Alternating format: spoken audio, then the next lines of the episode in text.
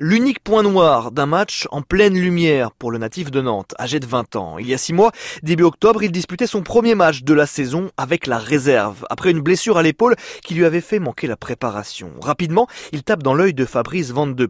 Et quand l'entraîneur de la réserve devient adjoint de Fabien Mercadal, il emporte le longiligne défenseur dans sa valise, qui fait sa première apparition pour les arrêts de jeu à Strasbourg. Puis il est titularisé en Coupe de France en janvier lors de l'écrasante qualification 6 à 0 à Viry-Châtillon. Et donc, ce week-end en Ligue 1 face au Paris Saint-Germain. Fabien Mercadal. On est beaucoup d'éducateurs au club à croire à ce gamin et il était adapté pour jouer ce, match en trouvé. Donc voilà, on est très content d'avoir lancé Youn qui a répondu présent, lui, vraiment.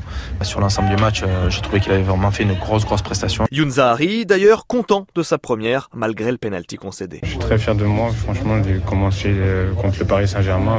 je suis très, très content de moi. Je me dis que le foot, ça va très, très vite. Le travail paye, comme on dit. Zahari, adoubé par son coéquipier Fred Gilbert. C'est un jeune qui a la tête sur les épaules, qui a l'écoute, il, il travaille. Aujourd'hui, il a eu sa chance. Je pense qu'il n'a pas fait un, mauvais match. Après, il fait la petite erreur demain. Maintenant, c'est des erreurs de jeunesse ça veut le faire qu'apprendre. Reste à confirmer. Et pourquoi pas dès ce dimanche pour le déplacement à Rennes.